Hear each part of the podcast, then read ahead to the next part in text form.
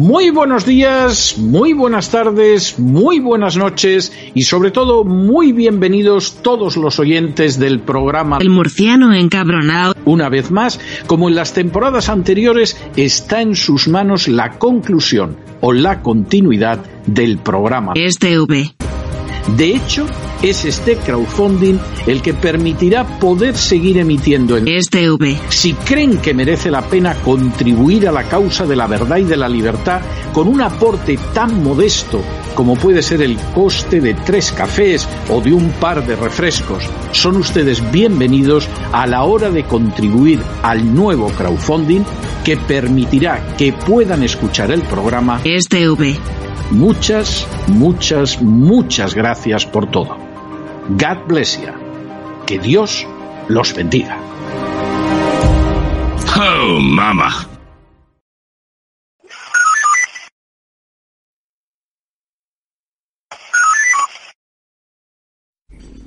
y siempre se ha dicho, y por parte además de mis adversarios eh, políticos, que, que, en fin, que estaba tan desesperado que quería ser presidente del gobierno a cualquier costa y que me iba a poner en brazos, me iba a echar en brazos de los independentistas y, que, Iglesias iba a tener el CNI, la Radio Televisión Española, que ya saben ustedes que son los ministerios sociales que, que siempre los votantes de Podemos habían aspirado a que Iglesias eh, eh, tuviera ¿no? en ese futuro gobierno.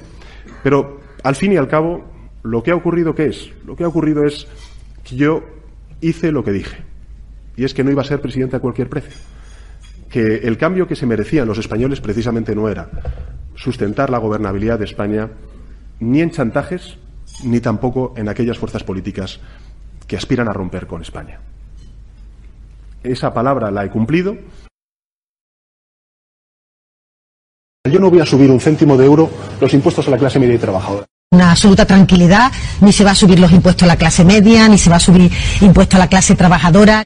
¿Eso significa que no van a subir los impuestos, el IRPF, a las clases medias? Eso significa que, eh, desde luego, a las clases medias y trabajadoras, no.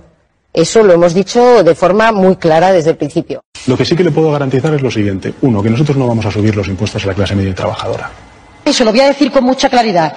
Este gobierno no va a subir los impuestos ni a la clase media ni a la clase trabajadora. Y luego está Iglesias, ¿no? Entonces Iglesias, en estos seis meses, Susana yo hablaba con él y, bueno, las pocas veces que podía hablar con él, ¿no? Era cuestión de, minutos, ¿no? Pero él, yo le decía, oye, Pedro, eh, Pablo, ¿qué te parece si, qué te parece si recuperamos los convenios colectivos? Bueno, eso me parece fundamental, pero yo creo que es mucho más importante controlar a los jueces y a los fiscales, ¿no? Bueno, ¿y qué te parece si recuperamos la universalidad de la sanidad pública? Bueno, fundamental, eso es importantísimo, recuperar la, universalidad de la sanidad pública. Pero, ¿qué te parece si controlamos a los espías y, y a los policías? Eso es mucho más importante, ¿no? Bueno, ¿y, y, y qué te parece si, si reconocemos las becas como un derecho? ¿O defendemos a los autónomos, como bien antes ha comentado Susana? Bueno, eso es fundamental. Pero antes tendremos que controlar la radio televisión española. No, no, esto es muy importante. No, no, no, muy importante. Mirad, en política el orden de los factores sí altera el producto. Sí altera el producto.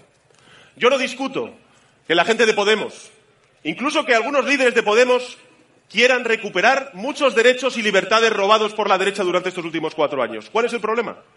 Que antes de recuperar esos derechos siempre van a anteponer otras cosas, como es el control de los jueces, de los policías, de los fiscales, de los espías y el derecho a la autodeterminación de Cataluña, de Galicia y del País Vasco. Eso es lo que siempre va a anteponer.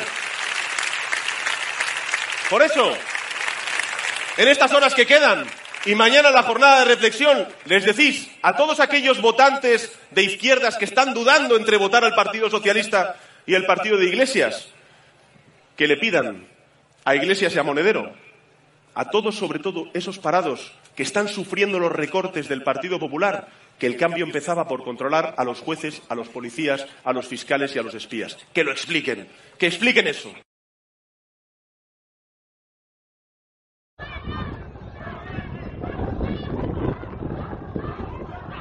Llama a la policía, tía. Déjalo que se maten ahí. Venga. Y una cuidadora con el coche metido.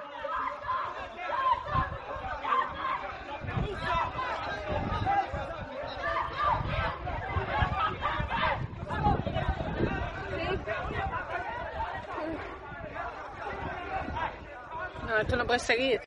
Ustedes son una formación de grandes apellidos y poca vergüenza.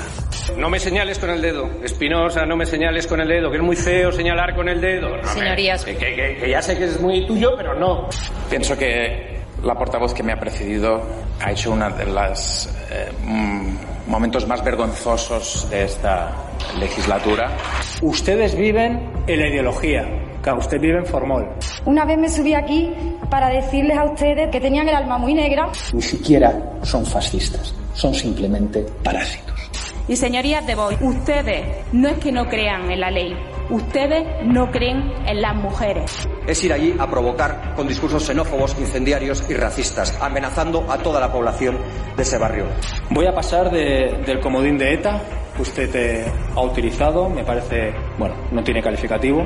Porque es el discurso, el discurso más vergonzante que han hecho ustedes aquí en el tiempo que, que llevo en este, en este hemiciclo.